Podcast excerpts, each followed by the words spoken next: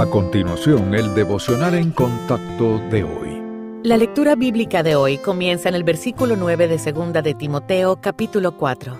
Procura venir pronto a verme, porque Demas me ha desamparado, amando este mundo, y se ha ido a Tesalónica. Crescente fue a Galacia y Tito a Dalmacia. Solo Lucas está conmigo. Toma a Marcos y tráele contigo, porque me es útil para el ministerio. A Tíquico lo envié a Éfeso Trae cuando vengas el capote que dejé en Troas en casa de Carpo, y los libros, mayormente los pergaminos. Alejandro el calderero me ha causado muchos males. El Señor le pague conforme a sus hechos. Guárdate tú también de él, pues en gran manera se ha opuesto a nuestras palabras. En mi primera defensa ninguno estuvo a mi lado, sino que todos me desampararon. No les sea tomado en cuenta. Pero el Señor estuvo a mi lado, y me dio fuerzas para que por mí fuese cumplida la predicación, y que todos los gentiles oyesen. Así fui librado de la boca del león. Y el Señor me librará de toda obra mala, y me preservará para su reino celestial. A Él sea gloria por los siglos de los siglos. Amén. Saluda a Prisca y a Aquila, y a la casa de Onesíforo. Erasto se quedó en Corinto, y a Trófimo dejé en Mileto enfermo. Procura venir antes del invierno. Eubulo te saluda, y Pudente, Lino, Claudia y todos los hermanos. El Señor Jesucristo esté con tu espíritu. La gracia sea con vosotros. Amén.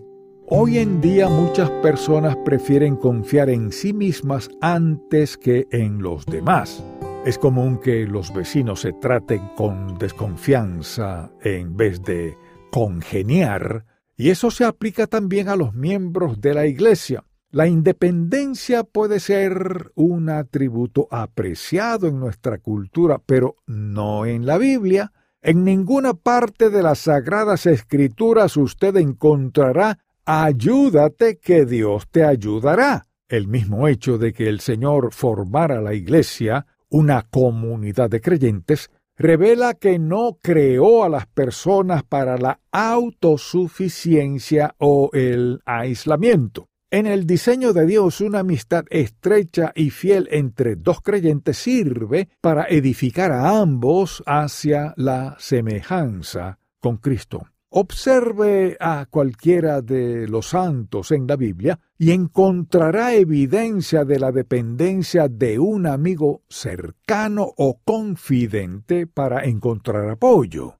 Pablo, en particular, Hablaba libremente y con frecuencia de su dependencia de sus queridos compañeros y animaba a otros a formar también asociaciones estrechas. La palabra de Dios nos dice que nos amemos unos a otros, que llevemos las cargas y que confiemos nuestro pecado a nuestros hermanos en la fe. Esto significa que debemos entregarnos a los demás y que ellos hagan lo mismo con nosotros.